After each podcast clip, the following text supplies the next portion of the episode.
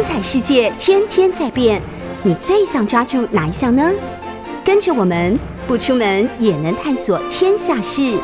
欢迎收听《世界一把抓》。欢迎收听 News 九八九八新闻台，现在收听的节目是《世界一把抓》，我是杨度。我们上次讲过了关于郑芝龙最后的战争，就是在一六三三年六罗湾大战之后啊，决定了东亚两百年的和平。那像这样的一场战争，其实是一个历史的机遇，也就是历史转捩点啊。但是我们如果从一个大历史来看的话，其实历史给每个人都留下一个机遇，但是不一定每个人都能够掌握那个大历史的机遇啊。那我曾经接到过我的朋友啊写私讯给我说，我怎么看待这种历史机遇跟人物的关系，特别是郑芝龙这样的一个人物？我说，郑芝龙的机遇来自于几个啊，就是他遇见了李旦，遇见了颜思齐，然后跟着他们走向世界，走到日本，然后走向了跟。全球性的这些呃霸权的战争，特别是跟荷兰的这场决战，因为他来到台湾，有了这场决战，才给了他这个机遇。否则的话，郑芝龙是不可能这样崛起的。但是总的来讲的话，还是有一个更大的历史、更大的环境因素。什么因素呢？那就是全球化的开端，一个大航海时代来临了。也就是本来以东亚这个海域啊，比如说我们讲的呃马六甲、日本呃等等的这些东亚海域，乃至于明朝整个大的东亚海域的这些经经济贸易等等，本来就已经相对成熟的这种东亚文明呢，跟欧洲文明结合起来，跟市场结合起来，于是大航海时代把它整个全球性的连通起来。从历史来看的话，人们称之为这是资本主义的第一波全球化。第一波全球化其实就是一个大历史的机遇。那中国的明朝啊，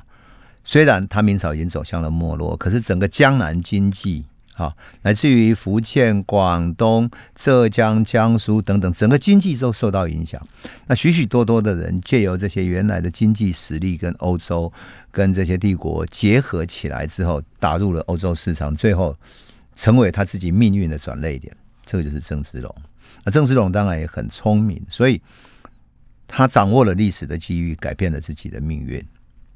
每一个人在那个时代其实都有机遇，不止郑芝龙，其实当时的许多海盗，许多人都一样在这里面试图崛起，但他终究打败了其他人的崛起啊。那我说第二波的历史机遇是什么呢？就全球化来看的话，其实是十九世纪蒸汽船的时代，整个能源的动力改变了，改变成。工业化里面最重要的蒸汽机，而蒸汽机使得船的动力从风帆改变为蒸汽，那这样煤的燃烧就特别重要。所以台湾的机遇，整个台湾命运的机遇，大航海时代改变过一次，蒸汽船的时代也一样，因为台湾北部产煤，所以台湾的命运就卷入了这个全球化。当然，台湾的命运也为之改观，在这个大历史的巨变里面。许许多多的国家亚呃亚洲国家命运也都改变了，因为蒸汽船那种铁甲船的动力啊强大，速度快，而且航行起来根本不用看季节，看风帆，所以战争随时会来临，不会是因为什么吹南风它才能够来攻打等等，已经没有那么长的时间了，速度更快啊，续航力更远，这种船的战斗力更强大，所以这个第二波全球化里面，清朝其实也预感到在。嗯，特别是在鸦片战争之后，其实清朝也预感到这个大巨变来临了。日本也是，日本这种蒸汽船、大黑船进入了日本之后，这个蒸汽船进入，整个就改变了日本对于现代性的观念。所以日本派了许多呃这些留学生到欧洲去，到美国去啊。那他们到美国之后，到欧洲之后，想要学的。就不仅仅是说船坚炮利而已，他还学教育啊，学文化，学他们文明的方式，学他们社会制度，学他们的宪法。所以，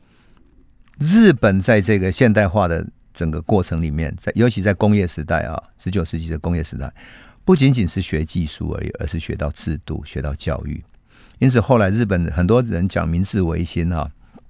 讲的他们多厉害，其实最重要的是从制度面去着手。当然，日本也不是没有这种所谓的保守跟呃改革派的一种斗争。后来改革派斗争赢了，是因为很重要的是因为他们才能够面对未来的挑战。而那些保守的，虽然有旧的传统武士在抗拒新的枪啊、新的武器的改变等等，但是没有能够阻挡这个大潮流。所以，日本从体制到教育到政府的宪政等等的，就慢慢在转型啊，慢慢在转型，变成像英国那种天皇制度一样的。清朝呢，清朝没有，清朝只想要学的是中学为体，西学为用，所以最后。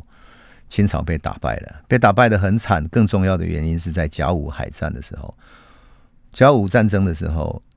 所看见的是清朝跟日本两个亚洲国家都在现代转型里面，看他们怎么打这一仗。这一仗打得非常惨烈，因为清朝其实他的战舰的这种吨数，乃至于战舰的准备都。非常的的先进，甚至于买了。可是呢，它整个管理制度、整个国家的制度，乃至于后勤补给啊，包括枪炮的制造、枪炮的购买等等，比如说。他买的炮有英国、德国等等等等，所以每个炮的弹药无法互相补给，就是这个炮打完哇就没有了。那英国的炮打完了哇，德国的炮不能拿来，那个子弹不能拿来用等等，就是这样的一种一种没有制度性的总体规划，使得清朝的战斗力在甲午战争里面失败了。日本就因此崛起，而且充满信心。事实上，日本打打打那个甲午战争之前非常的忧心，他们觉得会打败，所以。我们说现代化的转型里面，不仅仅是船坚炮利的这种外形，就是说你从把那个外衣啊改成穿一件军衣，穿上现代西服就可以了。不是的，是要从内心里面，乃至于从思想上、思维方式上，从教育里面就要转变，转变成为一种现代的思考。而这种现代的思考，并不是说你要抛弃你原来的文化。不是的，不是抛弃中学为体，就是抛弃原来传统文化，而是也拥有传统文化，但是你用这样的一种新的方式去把传统文化融合起来。所以那是一场关键性的亚洲命运的战争。日本崛起之后，就从甲午战争整个崛起到后来成为的一个大的帝国，那是一个最大的时间的转变点。我讲说这个是大历史里面第二次的历史给人们的机遇，给国家的机遇。我觉得。第三个机遇是什么呢？就是日本从甲午战争之后发动的亚洲战争一直打打到二次大战结束。二次大战结束之后，整个欧洲体系啊，特别是美国，因为美国成为世界最强大的国家，所以美国介入于东亚，介入于全球，啊，建立了一个冷战体系，为了围堵苏联跟中国这整个社会主义的阵营，啊，在在亚洲建立了一个第一岛链。然后从韩国、日本、琉球、台湾、菲律宾，然后一直到东南亚，建立一个岛链。这个岛链成为一个世界的这个呃冷战体系，但同时也是一个经济体系。他为了让这个岛链更强大，扶持日本。然后日本首先成为他在东亚的一个工厂。日本在一九五零年代战战争战二战之后啊，他开始慢慢的建设起来。到了六零年代，它已经建设的已经很快迅速的发展起来。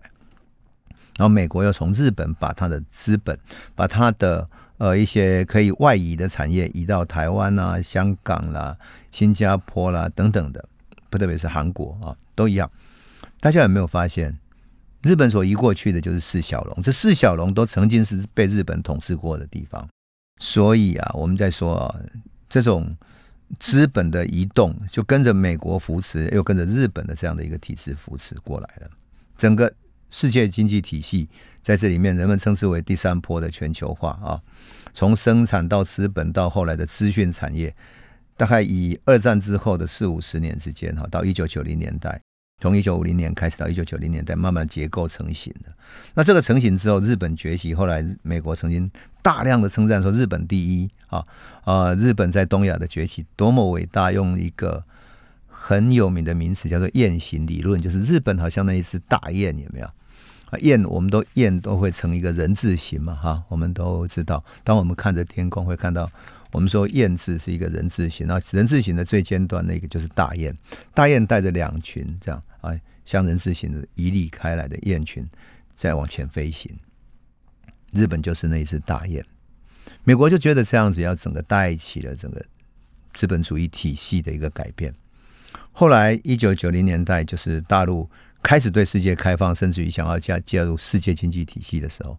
美国也认为这是一个崛起的机会，因为大陆的市场啊，乃至于呃大陆的巨大的庞大的这种劳动力啊，便宜的劳动力，甚至于根本没有任何啊这种投资环境，太难得了。所以美国也试着要赶快把中国这一个大市场掌握起来，他就把它建成了世界工厂。唯一的最不同的是，这个世界工厂太大了，太大了。中国不再是那个雁行体系里面跟着那一只飞的，跟着在后面飞的那一只雁，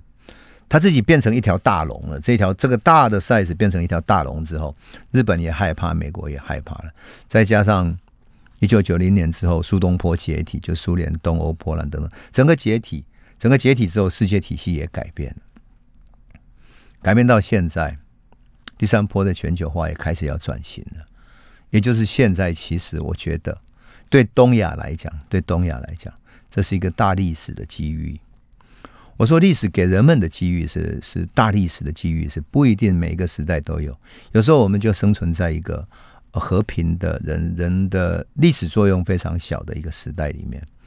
可是现在其实是一个大历史的机遇，特别是呃亚洲这些国家慢慢等着经济成长了，然后成长起来之后，亚洲成为现在全世界最大的工厂。而美国希望把这个世界工厂好，你就维持在世界工厂了就好了。你不要所有的整个这些小龙啊，这些全部都要学像日本那样，哦，技术上要改善，改善之后变成世界里面会跟美国美国争锋的这样的一个大国。美国在日本要在九零年代崛起的时候，很用力的、很很技巧的用各种技术啦、战略等等去改变它啊。然后把日本给压下去，当然这是另外一个一个故事了。但是我想讲的是说，其实大历史的机遇现在存在，因为整个世界性的改变了。俄罗斯崛起了，俄罗斯在九零年代被打垮之后，后来发现他自己要掌握自己的市场、自己的政策，而不再是全部都听欧洲的、听美国这些资本主义国家的给他指东道西。普京起来之后，他掌握了自己的命运，自己的呃。那些国家的能源、经济、工业政策等等，他重新掌握起来，以这个国家自己为主体，而不再是听西方的什么什么嗯休克疗法、什么经济政策等等，不再是听西方这些资本主义国家的指指点点。他找到自己的主体，要去慢慢崛起。当然，中国大陆也慢慢崛起，他一直有意识的用用自己为主体来思考自己的经济政策。就这样子，这两个大国崛起，使得美国焦虑。那现在却打了乌克兰战争，所以我说哈，对东亚来讲，现在美国在打的乌克兰战争，好吧，我我讲不是说美国在打乌克兰战争，当然战争是呃乌克兰跟俄国在打的，可是就是美国下去打的。乌克兰背后如果美国的话，他不会去打这场战争的，他不会去打这种代理人战争的，所以这是一场美国对俄罗斯的战争。对中国大陆或者东亚这些国家来讲，暂时喘了一口气。啊，美国至少他分不出手来东亚打仗，在喘这一口气的时候，赶紧的建设自己，让自己壮大起来之后，整个历史给东亚留下来一个和平的一个可能崛起的契机。掌握好和平的契机，东亚的国家啊，以后会是一个和平共存的一个新的时代。我觉得对每一个人的生命来讲，怎么回到东亚这个主体去寻找自己的历史机遇？不只是说，嗯，国家啊，国家看到了这样的一个一个大改变的时候，你要赶赶紧用日本当年呢、啊、明治维新的时候所用的一句话，叫做“脱亚入欧”，就他脱离开亚洲的思维，脱离开东亚，要进入欧洲的思维方式，这是明治维新里面非常重要的思维主轴啊。但是我觉得，在未来的时代，二十一世纪会是一个脱欧、脱美，然后。回到亚洲的一个时代，因为回到亚洲，所以我们怎么从亚洲为主体、东亚为主体，重新去思考，从东亚出发，再面对全世界。那么，这整个不同的思维方式，一个整个大战略的思维方式，放在每一个人的生命里面，放在个人的生命际遇里面，或者你的职业生涯的选择，来自于你要创作、写作等等的各种选择里面。我相信都会是一个有有战略性的、有启示性的一个意义啊。那我的朋友啊，在听完我我的节目之后，曾经私讯给我说：“哎，能我能不能从这样来讲一下哈？”所以今天花了长一点的时间，是因为我们讲到了郑芝龙的时候，讲到他的选择，所以就想把这个观点来跟我们的朋友分享。因为呃，这也虽然说暂时我们脱离开这个历史的叙述一点点啊，但是我想我们换一个思路，换一个嗯大的历史思维。把自己的胸襟放得更大，来看见一个未来时代。我相信啊，对于台湾也好，对于历史也好，对我们自己的命运也好，都是一个可以沉思的机会。那么，对于台湾来讲，我特别要讲的是，要掌握这个回到东亚的机遇，试着跟东亚的各个地方，包括尤其是中国大陆，不要在东亚里面自己搞对抗，变成这个大帝国的棋子，因为这个帝国已经不可能再掌握全世界了。而他不可能掌握全世界的时候，你跟一个没落帝国去走的话，你会跟着他沉下去，最后你成为东亚的孤子，甚至于被东亚的这种强大的力量所淹没，那你就变成没落的一环，而不是跟着崛起、趁机崛起的一环。我相信台湾的台商也好，台湾的文化人也好，来自于台湾的这种走在最前面的这些啊、在东亚已经到各地去投资的商人也好，他们心里都很清楚的，他们在思想上都是非常明白的。就像跟郑芝龙同时期的闽南的商人、广东的商人一样，他们看到大历史崛起，他们就是各自都跑到东亚去了。所以现在你看东亚有那么多呃中国人这种经济实力那么强大，基础那么雄厚，影响力那么大，我们就可以想见，从大航海时代开始所散落出去的整个华人世界啊，会是会重新回归。为什么会想起什么？想起郑芝龙要崛起的过程，他会把他的船开出去啊！大家以为他是要去去抢劫的，但是他最终采取了交保护费，就是所谓的水费嘛，哈，报水费就是你报这个，哎呀，搞黑了水费，就是要走过这个水道的这种水费，就是收保护费啦。啊，这个收保护费，他的所有的船只就整个情报系统啦、商业系统就整个延伸到整个东南亚每一个城市、每一个港口啊。那那些商人就变成他的脉络，他要保护的对象，但同时也是他商业的情报、军事的情报，乃至于是文化文明交汇的整个管道。他建立起这么庞大的一个管道，在大历史转变的时候，那因此郑芝龙所崛起的是这样的一个历史环境，啊，历史环境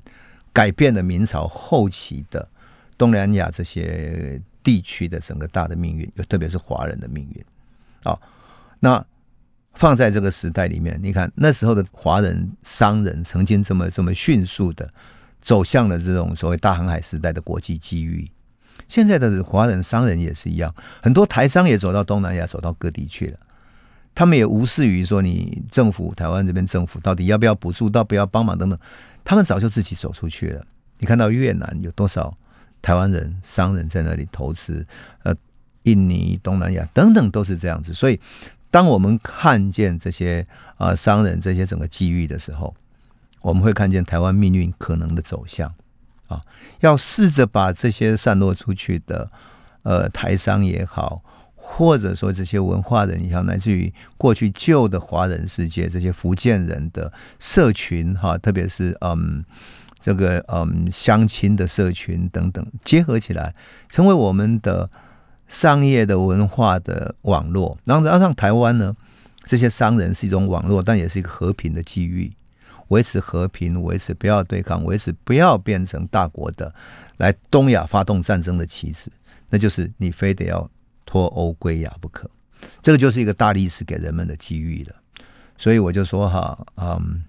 说真的啦，我觉得跟朋友说一说哈，我们读大历史哈，一方面啊讲的是四百多年前郑芝龙的故事，但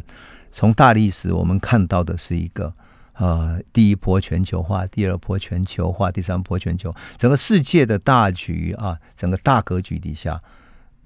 小格局底下的小国啊，小地区这种命运命运受到影响。那当然，小到每一个个人，小到郑芝龙的生命，小到郑成功为什么小时候在日本长大等等，就是我们一点一滴要讲的故事啊。那在这个故事里面呢，我们最终当然要回到我们的历史主轴，重新讲这个故事嘛哈。所以我暂时先讲到这里。那么这一集我们要讲的是什么呢？我们会讲郑芝龙在成为一个大海商之后，哈，他在嗯在安海那里布局。我们上次有讲到了嘛，他把安海布局成为一个一个一个国际的一个贸易港，哈。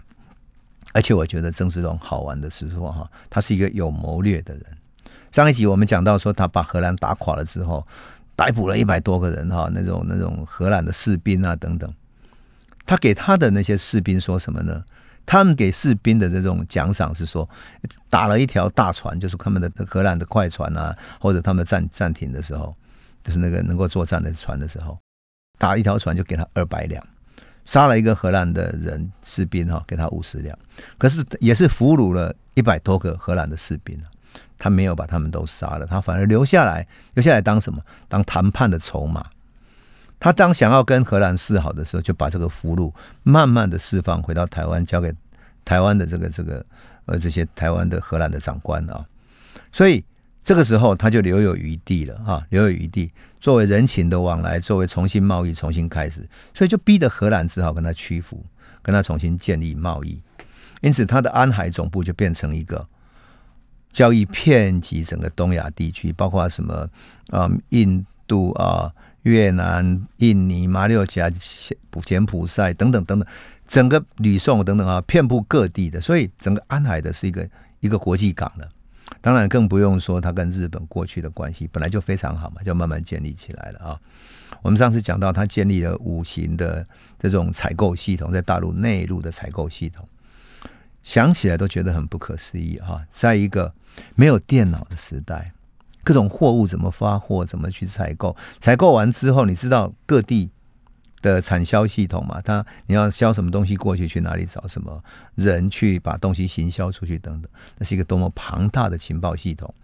物流、金流，要怎么流动呢？银元怎么这种银元又不是说像我们现在可以用用钞票这样，银元又是很重的，你怎么带着银元到各地去采购呢？我觉得那真的是非常厉害的一个。庞大的系统，好，它还有很多国际性的这种做法哈。那我们先休息一下，再来啊，继续讲这个故事喽。欢迎回到九八新闻台《世界一把抓》，我是杨度。我们刚刚讲到，嗯，郑芝龙所建立的这个系统哈，金流、物流，在一个啊没有电脑、没有很多现代商业资讯的时代，他能够把这个组织起来，我觉得这就是一个能耐。历史上有许多这种突然崛起的、掌握机遇崛起的这种嗯战将，比如说流寇李自成啊，或者其他这些人等等。可他有个问题，就是你不只是去劫掠，或者不止把会作战的人组织起来成为军队，而且是要准备做长期的经营。郑芝龙是做长期经营的，这个长期经营里面还包含了什么？你在物流管理上面、人手管理上、账目的管理上，哈，要怎么管理？朋友，你们可以猜猜看，他是交给谁管理吗？这个就是最有意思的闽南世界的一个最特别的地方。我觉得闽南商人里面有一个最特别的，就是有一个很厉害的母姓。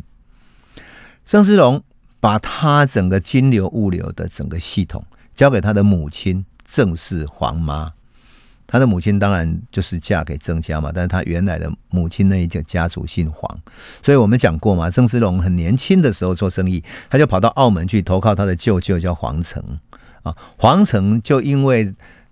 在澳门做生意做得非常好了，所以就让郑芝龙在澳门跟着他学做生意，学葡萄牙文，最后郑芝龙的命运就因为黄成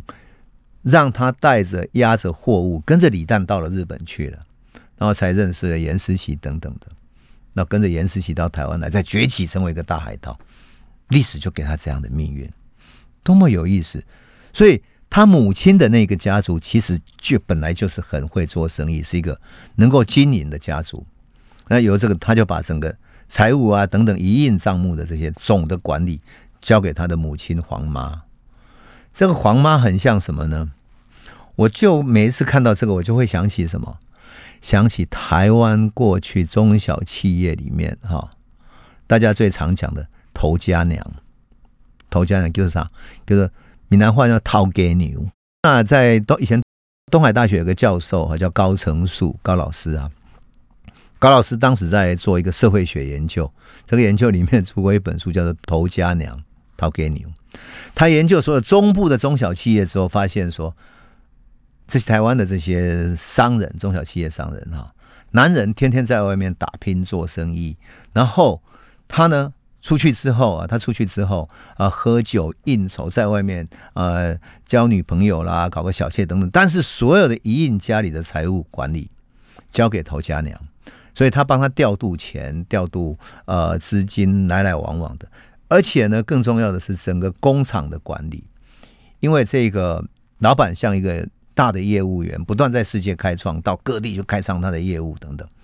他就要管理，有时候甚至于几百个人的这种工厂啊，乃至于工厂里面的这些供应的食物啦等等等等，都是由头家娘在管理的。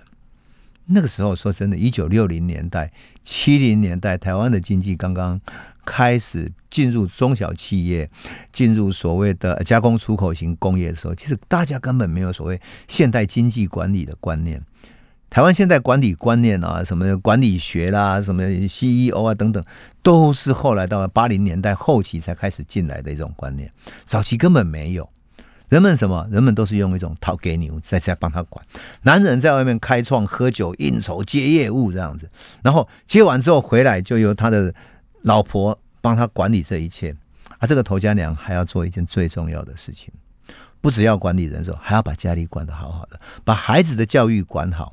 所以孩子下课回来啊，白天忙啊，工厂忙得个要死，到傍晚还要马上煮饭给孩子吃，煮煮完了之后，再还帮孩子。看看功课，看完之后让孩子去洗澡、睡觉等等。弄完之后，晚上了，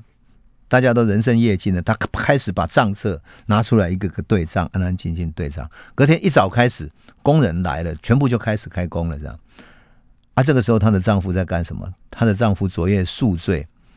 在做业务，跟人喝得很醉，才刚刚回家睡下来不久而已。老公还在睡觉，到了下午，老公起来跟工厂的人啊、各经理谈事情等等等等，交代业务弄完了，老公可能又准备下午又出去应酬啊等等，晚上的应酬就是这样。好，你们一定会觉得说，杨度同学，你真的有这么厉害吗？你怎么这么了解头家娘？对，那就是我妈妈，我妈妈就这么干的。我爸爸就是一个中小企业主，所以我看到高层数写这个头家娘的时候，头家娘的时候，我简直快笑死了，就就就写的就是我妈妈。那我在当时读的时候觉得有趣，是因为什么？因为说他写的简直就是就是很多中部中小企业主的这些头家娘的这种非常形象化、非常真实的一种写照。那些头家娘真的非常精明，很多人都以为这些头家娘就是一个女人，不是。我妈妈从小就是班上的第一名，是小学里面的第一名。可是她在日据时期啊，所以我妈妈在日据时期。那些学校毕业的时候，小学毕业的时候，就去她准备不要读书了啊，想就就就要准备辍学了。学校的老师，哎呀，舍不得啊，特别疼他，去拜托我的外婆，他们说啊，你一定要给他上学，这么聪明的孩子不上学太可惜啊，等等等等。外婆说，哎呀，查某囡仔，就是女孩子嘛，她还在车边冲上，阿伯嘛是爱给安去煮崩。就说女孩子嘛，你你你读那么多书干什么？还以后还不是要嫁人去煮饭去？她煮只会煮饭就好了，读那么多书没有用的。我妈妈就这样子失去了他读书的机会。我爸爸呢？我爸爸根本不把他当他很厉害的那种那种什么以以前的什么很厉害的。直到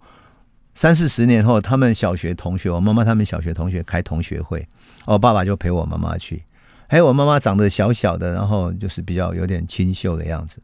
我爸爸看他这个这个走进去，哎呀，每个那种看起来很厉害的都站起来，班长。我妈妈就忽然变班长了。原来他小学就一直都班当班长。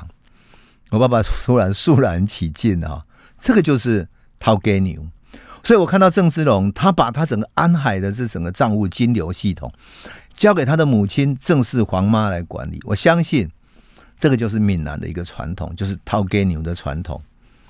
所以那真的是郑芝龙就在外面海打拼，然后规划整个大格局。可是金流、账目、人手等等的各各路的这种交际等等，交给他黄妈来做总总管理，就是头家娘这个角色了。当然，这个头家娘不是他的妻子。所以啊，我说他的商业这个活动之外，不仅仅是这样，郑芝龙还要规划的是什么？不只是作为一个 CEO，他还要作为一个将军。因为他是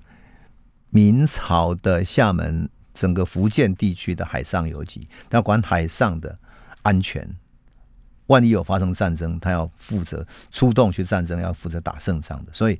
他不仅要建造各种商船，让他的商务运作起来，还要运作去买战舰。战舰里面还要跟其他国家买什么？买大炮，买新型的大炮。大炮买完不是买了就好了呀？他买进来还要有人去训练这些船员战士。那大炮打出去，你是我们就知道有一个抛抛物线，所以他要训练大家怎么去打啊？什么样的高度怎么打？他可不是现在你有电脑可以计算，那么输入不是？你要看，你要训练你的士兵怎么去去量那个距离，然后用视线，用你的技术，用你的经验啊，去指挥这个大炮的打仗，这样子这个作战。所以他也要训练他的船员、他的战术、他的战士等等，所有这一切哈、都都都要训练的。那这些训练。士兵整个过程不是要军费开支吗？所有的兵马的养成训练靠着什么？靠着他海上的这些商务运作，靠着他跟陆地来的买的货等等这些价差，这些所赚到的利润来养他一个那么强大的一个海军实力。所以说哈，我。我们在看待这个事情的时候，不要把它轻易看成说，哇，郑芝龙就是后来啊，一个一个一个为了自己的私利等等的这样的一个就就投降清朝去，不是，他曾经训练过这么一个强大的有实力的一个一个海上帝国，帮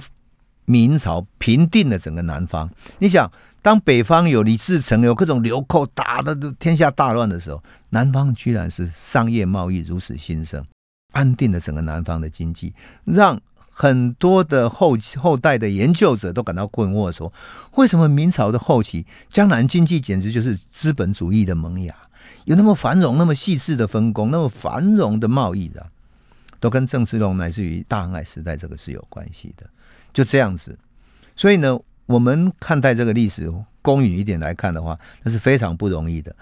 一个人。以一个地方的小小的官员去打造庞大的一个军工商业的复合体，说真的哈，我有时候觉得说，历史给明朝真的是有点给他一个机遇，可是他没有善用。哎呀，他如果善用这个军工复合体，用他的财力，用他的贸易力量，去北方去跟人作战，然后用他的力量建立起来这种这种炮的队伍哈，还来自于他可以制造炮。会用炮去作战的这个队伍去北方打仗，然后利用他所收到的这些这些啊贸易的利益作为他的财务基础，然后把这个财务的基础作为养士兵、养军队，然后去跟北方的流寇作战，然后重新把北方经济纳入到这整个贸易体系里面来，逐步的把国家纳入贸易体系来的话，整个历史真的会改观啊，真的会改观。哦，所以我说后来很可惜，因为明朝的崇祯皇帝或者北方的官僚没有这个远见，他整个朝廷里面依然在南方、北方里面产生各种矛盾，而最终呢，这种矛盾没有解决，所以就在压抑着南方这些这些嗯商业集团，而这个商业集团被压抑，还有最重要的一个原因是开国皇帝朱元璋讲的，他要实施海禁。所以每个人一讲到说，哎呀，不要开放这种商业的时候，海上商业的时候，就说啊，祖宗遗训是不要开放的，就这样子失去了这个历史机遇。否则的话，我觉得明朝的命运其实完全不同的。这个认知真的说真的哈，人在面对历史机遇的时候，要有一个先期的认知，这个认知决定了明朝的命运。如果他有认知到他的力量之强大，改变的话，明朝的命运是可以改变的，乃至于崇祯皇帝最后的命运会可以改变的。那我们休息一下哈，回头再继续讲。欢迎回到九八新闻台《世界一把抓》，我是杨度。我们说到明朝没有这种海洋文明的思维啊，非常可惜哈。那台湾当然，我们现代的我们都有海洋文明的思维，因为台湾就是整个东南大陆整个。江南啊，闽南，尤其特别是闽南这个地方的一种海洋文明的一种显现，也是一个这个海洋文明延伸出来的一个成果。你如果从这个大历史来看的话，台湾连接到东亚文明，连接到东亚的整个海洋文明啊，你就知道为什么台湾那么迅速的可以发展起来，这是一个有历史基因的哈。那明朝的皇帝他在北方，所以很可惜啊，明朝到最后崇祯皇帝。面对那个呃李自成在北方攻打进来，甚至于攻进北京之前，都有人劝他说：“你赶紧放弃北京，往南走哈，到到那个回到南京去，至少南京也是一个国都嘛。其实他如果到这边来，用皇帝还在嘛，所以他可以结合整个南方经济的力量，这些实力发展的这些资本主义前期的这种商业基础、经济基础，把国家重新建设起来，发展出更。”稳固的军事力量来对抗清朝这些骑马的民族，他还有机会的。可惜他就就滞留在北京，然后直到北京被打败了，自己没地方跑，最后在那个眉山那边自自缢了哈，死掉了，非常可惜啦，非常可惜。好，明朝的瓦解就是就是一种思维方式，也就是面对一个大历史要转变的时候，那个思维还没有转变，而现在那个最终的死局里面，非常可惜哈。真的非常可惜。好，讲到这个段落之后，我们真的要回到回头再讲啊，因为我觉得这一这这一这个早晨，我们在讲的都是讲一种嗯，从大历史去看一个人的命运，一个国家的命运啊，就是跟朋友谈的是一种思维方式啊，一种思考的格局啊。好，我们回到郑芝龙的命运啊，我觉得他的命运也很有意思哈，因为他的那种个人的命运非常有趣哈。我们说。郑芝龙是什么时候离开日本的？是一六二四年的时候，他先到台湾这边来当过通译，那也跟着李旦、跟着严思齐到台湾来去开拓了云林这一带，建立十个寨子啊等等。那离开之后，那一年呢，其实一六二四年就是郑成功出生的那一年，在台湾外记里面，他曾经记载说，那时候郑芝龙最喜欢抱着那个。他的孩子就是郑成功，坐在榻沙米上看孩子在那边踢腿玩耍的。他说他很喜欢他，可是不得不离开了，因为他结拜的兄弟要叛变不成，所以他到台湾来。啊，郑成功就一直留在平户了哈。后来郑芝龙慢慢在台湾打拼成功，成为一个大的商人之后哈，他已经从海盗又转变成为一个海上游击，甚至于成为官员，然后慢慢的成为一个。海上的等于是一个一个小小的官员跟霸主之后，他还是需要他的家庭，因为他的妻子、他的孩子都没有能够接过来，所以一六二八年之后，他也开始有了另外的其他，有人就帮他介绍，所以他又娶了几房的太太哈。他的正妻里面有一个姓严的严氏，有陈氏，有黄氏等等的。后来他又娶，就是等于又娶了四个太太，就等于事业成功的传统的嗯中国男性世界里面，他会有正室，还有妻妾嘛。那严氏姓严的，我也觉得很奇怪，为什么姓严哈？会不会是严跟严思齐的他们的家族，或者跟这样有一点关联嘛？说真的，我也不知道哈。但他的正妻姓严哈，正妻是姓严的，那这是一个，那其余都是三个都是他的妾，因此他。后来看得出来，他跟严氏这个正妻情感非常好哈，也生了孩子，还有另外一个小妾黄氏哈。因为后来他被清朝关押起来之后，带到北京软禁嘛哈，能够带到身边的两个人，后来就是严氏跟黄氏哈。那可见得啊，郑芝龙的这种嗯比较疼爱的妻子是谁？那他也会各种语文哈，他的观念是郑世龙是非常国际化的。那生意的交往层面又非常广，包括了荷兰、葡萄牙、西班牙、日本，乃至于东亚各地的人哈。我们比较少知道的什么呢？郑世龙有一个大女儿，这个大女儿还嫁给了一个澳门的葡萄牙人，是一个国际的婚姻。那这个葡萄牙人叫名字叫罗德里格斯哈，这很典型的葡萄牙名字哈。罗德里格斯就是现在那个什么西罗什么什么的那个罗，就是这种这种很典型的葡萄牙的名字啊，也是一个很虔诚的天主教徒。那女儿跟女婿呢，整个家族就住在哪里？住在澳门。女儿嫁过去澳门哈，然后嫁给这个葡萄牙人。那郑芝龙会想念女儿的时候，就把这个女婿的一家人接到安海定居一段时间。然后，安海各地的的这种世界各地的商人也有很多很多交往嘛，变成一个小小的国际的海港了，以郑芝龙家族跟他的商业为中心的一个贸易城，这样。啊，女婿跟女儿就抱怨说：“哎，安海都不像是在澳门，我们天主堂可以去做礼拜啊，这里都没有，那怎么办呢？”哎，郑芝龙很好玩，还在家里安排天主教的望弥撒举行礼拜，当然他的我们都没有忘记，他天主教徒的名字叫 Nicholas，对不对？这个就是郑芝龙的一个外文的名字哈。我们可以想象那种场景，对不对？有点有趣了，就是说穿着明朝衣服的郑芝龙以及他们家族的人啊。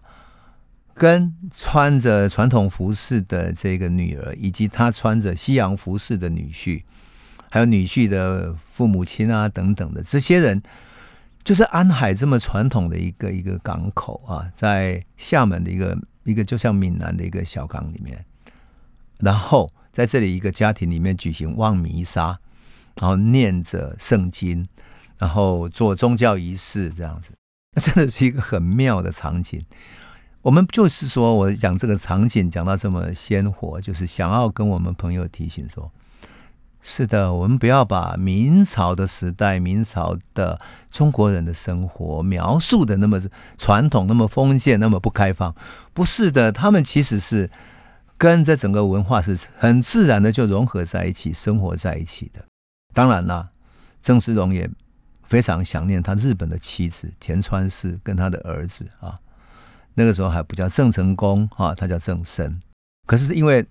他以前曾经身为海盗，现在是是明朝的官员，而明朝又很抗拒日本，所以他就没有办法哈。后来他就因为他跟日本的商业越做越好啊，所以到了一六三零年的时候，他郑芝龙已经剿灭了几个海盗哈，掌控了厦门之后，他决定先把什么把郑成功接回到安海，然后来接受中中国传统的儒家教育。那郑成功接回来这一年，他才七岁。历史记载说他长得白白净净的，体格很匀称。可是可能他从小受到这种日本武士道的教育哈，所以他表情常常都是非常严肃啊，非常严肃的表情，然后声音特别洪亮的。那郑芝龙对于这个受日本教育长大的儿子哈，他也很疼爱他，因为好几年不见了哈，帮他取了名字叫郑森嘛，森林的森。希望他成为森林一样高大的国之栋梁。那生在日本语叫茉莉哈，茉莉，所以也很有趣啦。我就说，嗯，这个郑芝龙和郑成功这样的一种情感，郑芝龙帮他请的是很传统的儒家老师，让他接受儒学的一种教育哈，而且希望他呢不要像他变成一个武人。所以郑芝龙也很传统，让他去学文学啦，去跟儒学的老师学哈，希望他以后可以考考试，成为一个文官，进入一个文官系统。所以郑成功接受了很完整的启蒙教育，到十四岁的时候，十四岁不错了，很年轻啊，十四岁就是国中要考高中的时代了。他考取南安县的秀才，南安县的秀才算是在文化上面受到很好的一个培育啊。但郑芝龙呢？从澳门找来什么？有他自己找来的这种黑人。为什么找黑人当做贴身侍卫呢？我也觉得很妙。他从澳门特别找来的，而、这个贴身侍卫呢，就是他的保镖嘛。我后来想想啊，黑人保镖应该有一个好处，就是他语言上可能只会单独对于会外语的郑芝龙特别忠诚，而且他们之间一定有一个特别的语言，是其他的华人或者其他人所不知道的，所以。对他一定是绝对忠诚的保护，舍命都都都要拼他。而且他们的第二个呢，他们身材魁梧，而且都是经过特别训练的，武力高强，水性也特别好哈，枪击也非常专业。据说他随身都带着这个步枪或者火绳枪来保护他的安全，站在他后面。结果这些人呢，当然就成为郑成功最好的步枪跟射击的老师啊。那他们也带郑成功去学什么？去射击大炮，因为大炮还有很多技术嘛。那当然，大家本来会爱惜大炮，说你不是练习一个就少一个嘛。但是你当然要练习，才会看见，才会知道炮射出去的那些弧度达到多远，那敌人距离多远，你应该多多少的弧度啊，要放多少火药等等。据说他训练得非常好，所以他十八般武艺都非常强。就这样子，郑成功被培养成为一个非常能够有作战力的一个一个战士啊。郑芝龙培育的郑成功，后来就变成了跟郑芝龙共同改变命运的一个人。啊，我觉得这是一个父子非常紧密关系、命运紧紧相连的整个大历史里面的一个故事哈。那至于他们的命运怎么互相连结呢？真的像我们的历史学家讲的，哎呀，郑郑成功后来非常痛恨，跟爸爸一划清界限，然后两个多么仇恨一样。其实不是如此，他们父子之间有一种连心的情感，父子连心的那种情感。因此，郑芝龙死掉的那一年，过不久，郑成功也死了啊。那至于他们的故事是怎么样呢？我们等到下一集再来继续来为你诉说哈。